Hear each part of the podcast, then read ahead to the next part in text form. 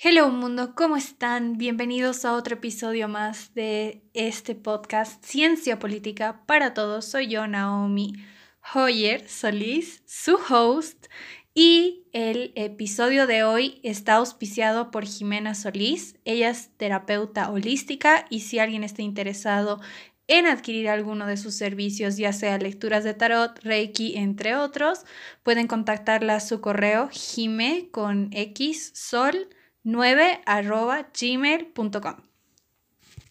Hoy vamos a abrirle espacio a Rodrigo Stevens, que nos va a venir a hablar sobre autonomía y perspectivas en Bolivia. Bienvenido, Rodrigo, a este programa Ciencia Política para Todos.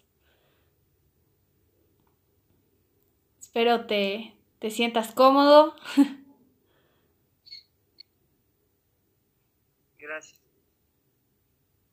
Rodrigo, le estaba comentando a todos que nos vas a hablar sobre autonomía y perspectivas. ¿Por qué no empiezas a hablarnos sobre el tema? Sí, a ver, eh, eh, en Libia, eh, primero agradecerte por la entrevista, por abrir este espacio de intercambio de ideas, Naomi. es importante hablar el tema de autonomía eh, en el sentido de que yo lo considero una tarea pendiente en lo que es la... Hola, ¿está bien? Sí, sí, sí, no te preocupes. Ya. Eh, te decía que yo creo que es una tarea todavía pendiente, inconclusa, en el sentido de que eh, se trata de la reconfiguración de un modelo de Estado, de un nuevo modelo de Estado, porque el año 2000... 2005, más o menos, cuando ingresa el, al, poder o a, la gestión gubernamental Evo Morales, había un proceso inconcluso de la, de la autonómica, digamos, en el país, ya que el, eh, el año, por el, los, el año 2000, 2006, eh, ingresan a este proceso autonómico cuatro departamentos ganando un referéndum que en ese momento se había catalogado como ¿no? Esos cuatro departamentos que ingresan, eh, digamos, yo lo, yo lo denomino eso, digamos, eh, a una autonomía de facto, digamos, son los departamentos de Pando, Santa Cruz, Beni y Tarija, ¿no es cierto? Que a través de un referéndum ellos eh, inician ese camino autonómico para su para elaboración, en este caso del, del nivel departamental, su estatuto autonómico. Entonces es un proceso inconcluso en el, en el país. Eh, ¿Por qué? Porque todavía no tenemos a, estas alturas, por, por, ejemplo, un pacto fiscal. Eh, a ver, vayamos en orden, ¿no? Bolivia del, del 2009 se, se, se, promulga la nueva constitución, donde eh, nos dice que Bolivia pasa a ser de un, de un estado simple a un estado compuesto. ¿Qué significa esto? Un estado, en un estado simple, en la teoría de la descentralización, significa que eh, es generalmente eh, esa criatura, ese estado, es unitario. Pero cuando pasa a ser un estado compuesto, o bien puede ser con autonomías, o bien puede ser ya un modelo federal, que es un modelo mucho más profundo de descentralización, ¿no es cierto? Entonces, eh, nosotros nos estancamos, digamos, nos paramos en ese momento de, de la, de la constitutivo de la autonomía, digamos, pasamos eh, de tener la ley 1551 de participación popular, la ley 1654 de descentralización administrativa, donde eh, se municipaliza, digamos, de alguna forma, bajo estas dos normas que te digo, se municipaliza el poder, se, entrega el poder de alguna manera a, los municipios y estos municipios empieza, empiezan a generar nuevas perspectivas, nuevos escenarios eh, de consolidación de sus entidades territoriales, ¿no? Eso es lo, lo clave, digamos, para, para empezar esta charla, Naomi, y tenemos que entenderla así, de que Bolivia, eh, a, a, través de su nueva constitución del 2009, pasa de ser un Estado simple, repito, a un Estado compuesto. Y es inconcluso para mí este, este proceso porque todavía no se ha consolidado eh, lo que la ley marco de autonomía es la, la ley 031, eh, la, ley marco de autonomías denominada también eh, Andrés Ibáñez. Andrés Ibáñez mm, eh, contempla este, este pacto fiscal, ¿no? pero en, en, los hechos, en lo fáctico, en lo real, en lo concreto, aún todavía no se ha dado. Y tal vez por esto sea, digamos, esto ya es una hipótesis, tal vez sea que por ese motivo todavía las autonomías como tal, como, como teóricamente se conciben, no están, no están caminando como deberían de ser, ¿no? Eh, un detalle más, tal vez para enriquecer esta introducción a lo que es eh, eh, el estado, digamos, de diagnóstico de las autonomías en el país. El primer departamento que adecua de esos cuatro que habían ingresado, como te decía, en una primera etapa, digamos, a este camino autonómico, es Pando, ¿no? El primero que adecua su, su estatuto. Entonces, pero a la fecha todavía no por ejemplo, no han tenido unas elecciones de acuerdo a lo que señala su estatuto autonómico, ¿no? Eh, contemplando, por ejemplo, un, detalle te doy del estatuto de PAM, que también eh, he participado en, la, adecuación de, este, en este departamento. Ah, qué interesante. que tienen cinco, cinco, cinco, sí, sí, eh, cinco naciones y pueblos indígenas. Y y la verdad, eh, incluso hay uno más, hay uno más eh, eh, que, que en, el, en el estatuto dice que no, no se conoce en qué lugar territorialmente están ubicados, pero sí se sabe que existe esa, esa, esa, esa nación y pueblo indígena. Está, está en el artículo 4, el artículo 4 de la, de la del estatuto del, ah, de la, del, claro, del estatuto autonómico departamental de PAN. A ver, te lo leo. El artículo 4 eh, habla de los pueblos indígenas y el parágrafo primero dice, los pueblos indígenas del departamento de Pando son Tacana, Cabineño, Eseja, Machineri, Yaminagua y el pueblo no contactado, Acahuara. O sea, es un pueblo que no ha sido entonces, estas, estos primeros, estos cinco pueblos que tienen lengua, territorio, lo que dice la Constitución, o para ser considerado como nación y pueblo indígena, tienen sus mecanismos de participación y de construcción de poder público, pero aún todavía no han sido, digamos así, eh, llevados a la práctica a través de un proceso electoral en el departamento de PAN. Entonces, tendremos que ver qué es lo que pasa en la próxima elección para gobernadores en, el departamento de Pando, por ejemplo, porque el departamento de Pando es uno de los, de los eh, pocos departamentos que eh, en este momento tienen un estatuto, eh, digamos, acorde a lo que es la nueva constitución, ¿no? Aprobado con una resolución de, la, constitución Entonces, hay que ver estos mecanismos, como te digo en, en inicio, ¿no? ¿Y, y los otros departamentos? Eh, los otros departamentos están retrasados. Eh, por ejemplo, en, el departamento de La Paz hay, un, hay un problema que bien se... Yo, yo veo, o sea, no, he tenido la oportunidad de participar en La Paz, pero lo he visto desde afuera y creo que es eh, una, una erogación de gastos insulso departamento de Pando con, el, con el 20% que está invirtiendo el departamento de la paz en recursos económicos, porque tú sabes bien que eh, la, ley, la ley marco de autonomías nos traza un proceso para la elaboración de los estatutos, en el caso de departamentos, en el caso de, de, sus cartas orgánicas, que al final vienen a ser estas normas básicas de, de, de entidades traen un camino, ¿no es cierto?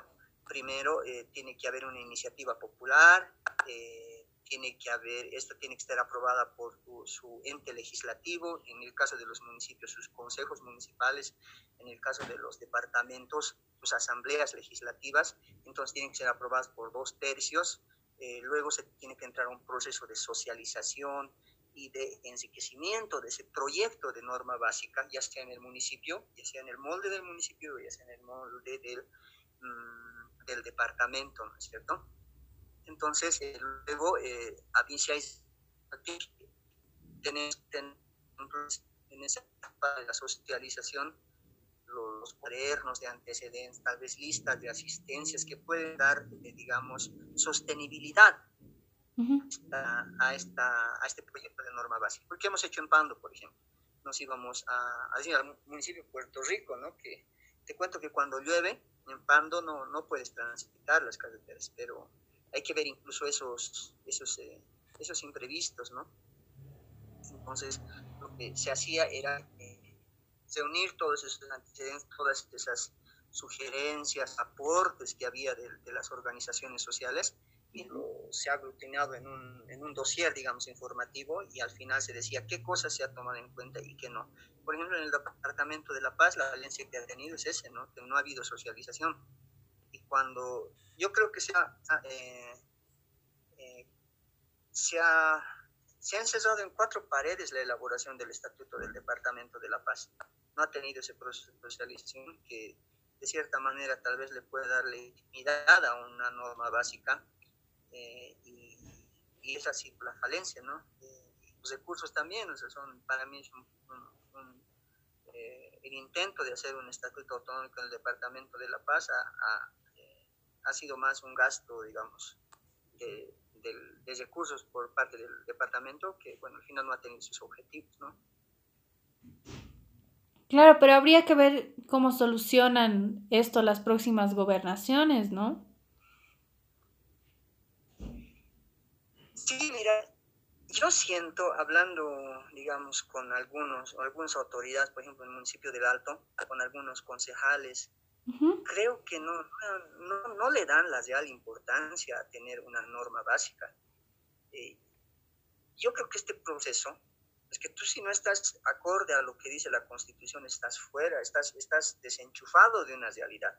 El hecho de que algunos municipios legislan legislan, hacen leyes, pero no tienen su carta orgánica. Y yo creo que eso es parte de la desinformación, porque, por ejemplo, aquí en el Alto, pongo un ejemplo, eh, en, el, en, la, en la ley marco de autonomías, ah, no tenía por aquí, eh, en la ley marco de autonomías eh, hablan de distritos municipales indígenas. O sea, es una fuente de poder tremenda. ¿Te imaginas en el Alto tener distritos municipales indígenas?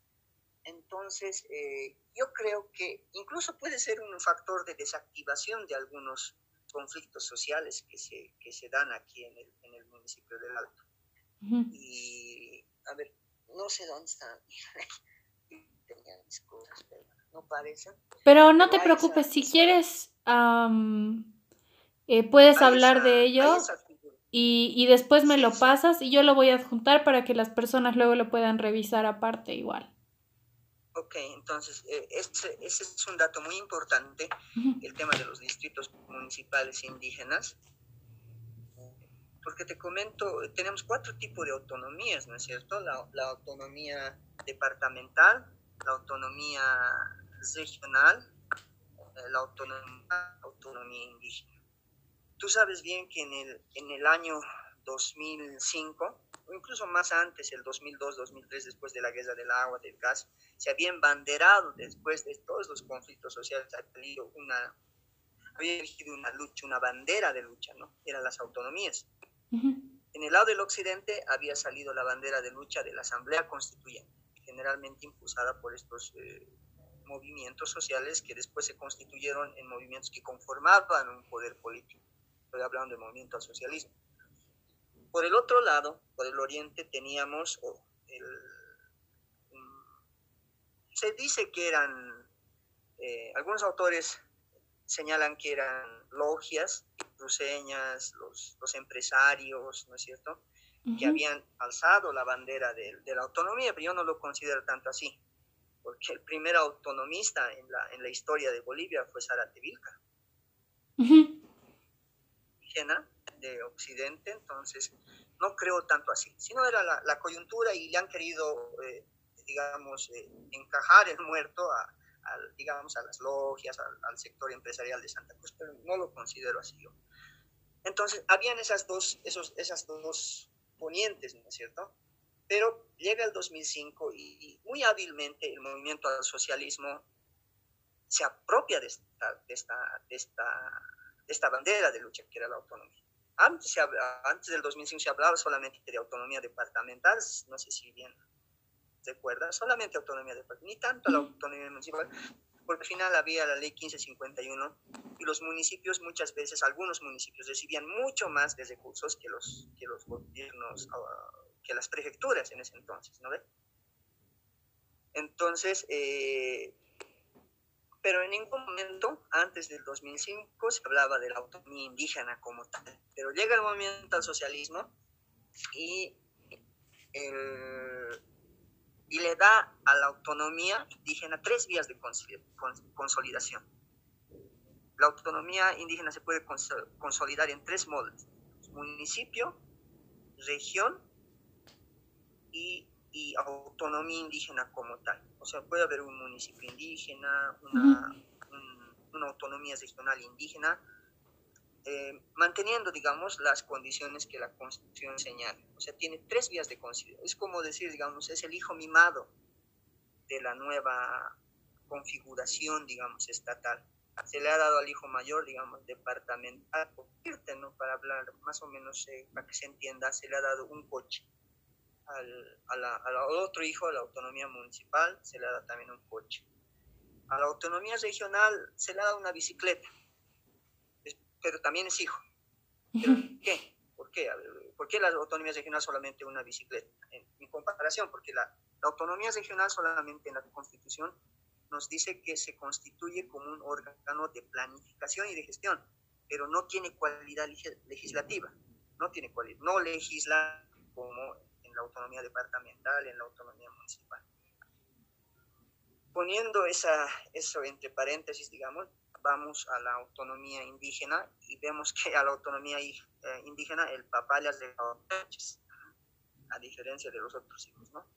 Porque al final es el hijo mimado y se requería, digamos, del empoderamiento de, un, de una parte, digamos, de la población que electoralmente al movimiento, al socialismo, bastante, pero creo que eh, ha habido una dejadez de parte del gobierno porque al final es como decir, tienes, pero no lo aplicas, ¿no? No hay, esa, no hay ese, ese, ese, grado de consolidación de las autonomías indígenas, a pesar que se le da, digamos, esas tres, o esos tres moldes de ¿no? según la Constitución. Y, y, y, ahí queda pendiente esa tarea, ¿no? Entonces hay un factor también ahí, factor, digamos, de, eh, ¿qué se puede decir? Falta de conocimiento de los sectores indígenas, de, estos elementos que se pueden constituir en elementos de, eh, por un, en, la cultura, en elementos de poder, como, los, como por ejemplo en la, en, el, en la autonomía municipal, los municipales indígenas, que bien le daría al alto como anillo al dedo para dar una estructura, digamos, una hegemonía política, ¿no? A partir de la, consolidación de este tipo de, autonomía, ¿no? Este tipo de, autonomía, en el molde de la autonomía estos canales que se abren para los sectores indígenas, pero desconocen.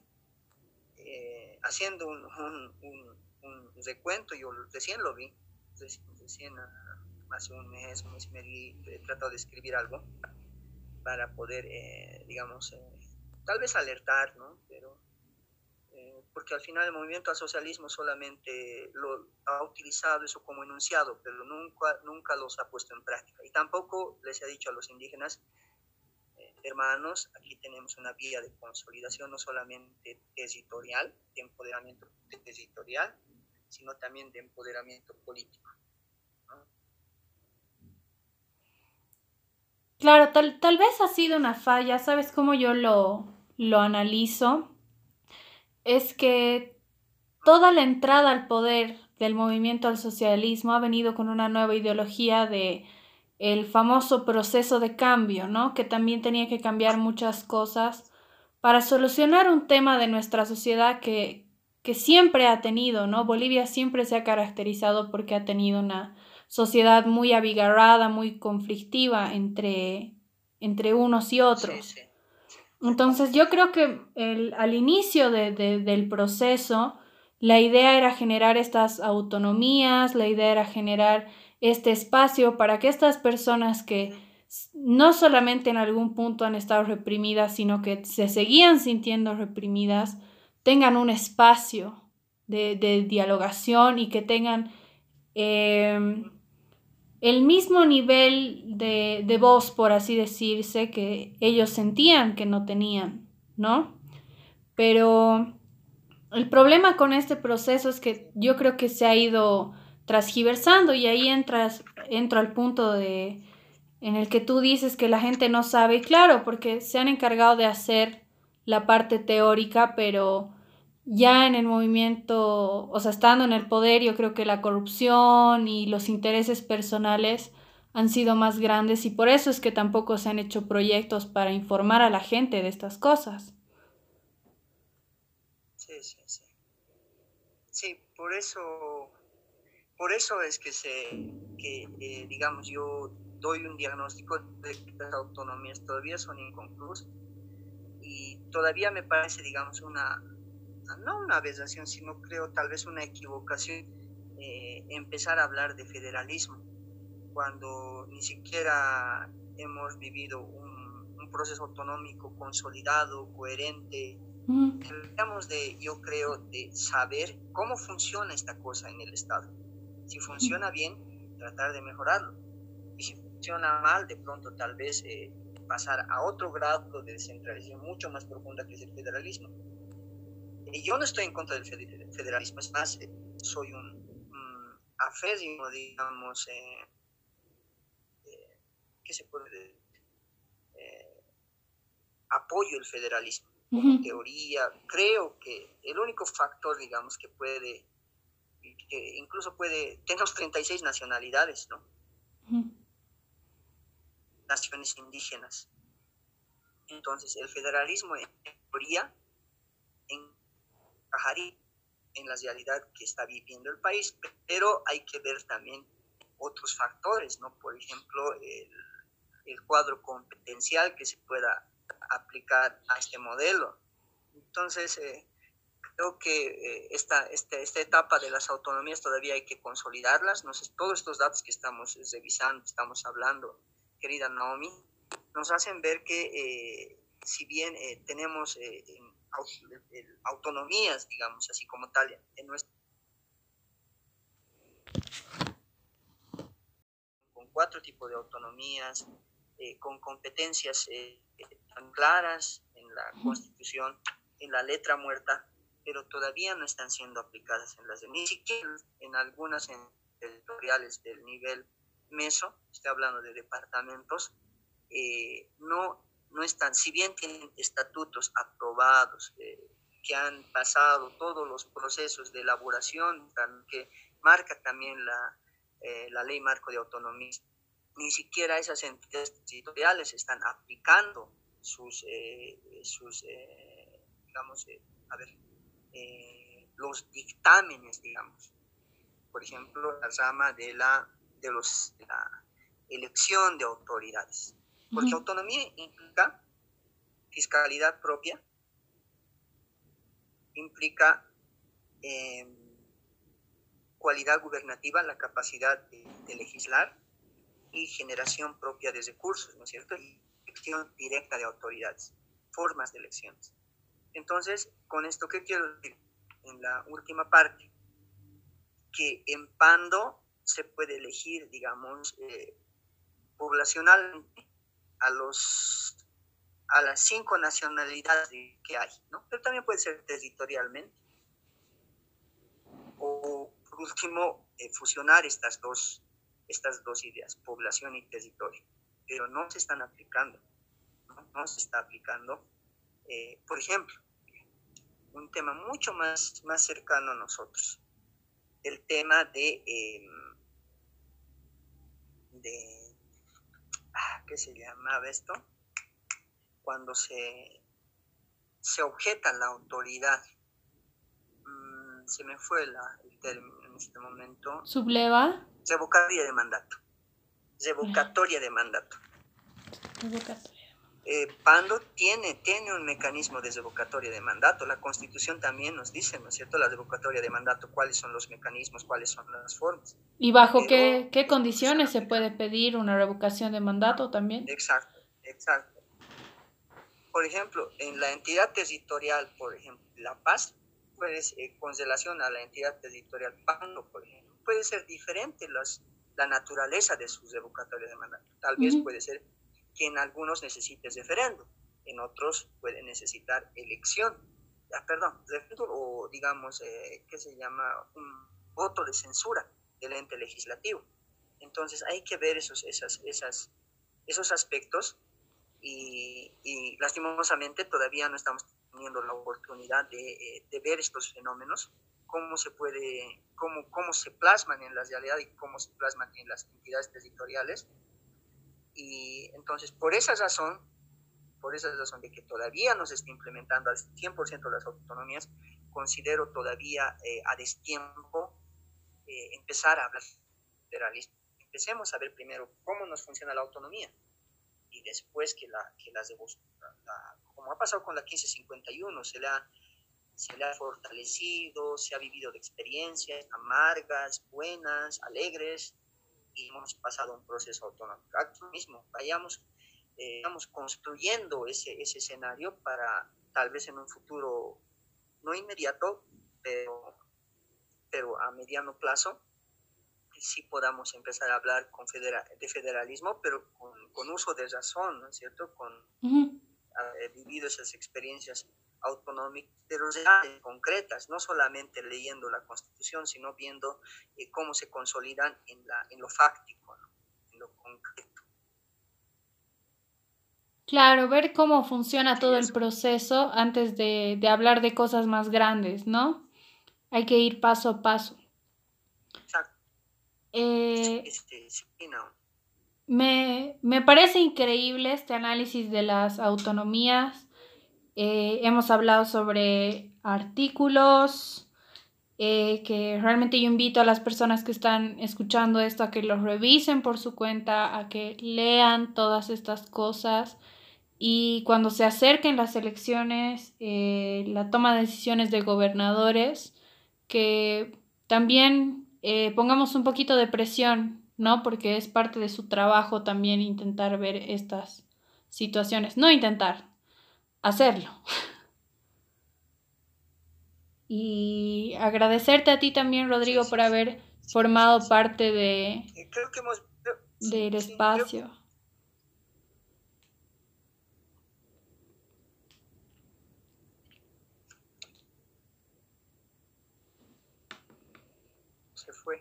Se fue. Te decía que te agradezco mucho que hayas sido parte de este espacio.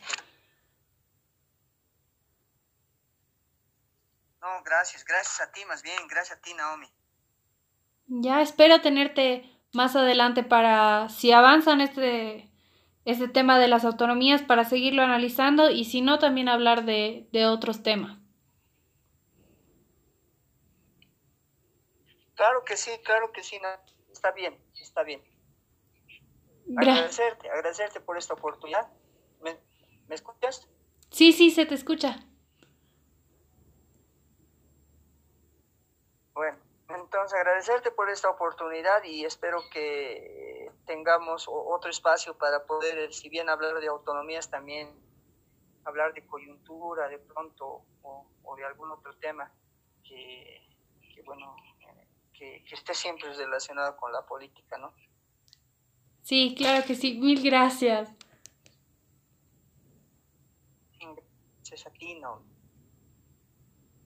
Con eso terminó otro episodio de Ciencia Política para Todos. Recuerda que si quieres promocionar tu negocio puedes mandarme un mensaje para que coordinemos la promoción dentro del podcast. Espero estés muy bien y te espero en un próximo episodio.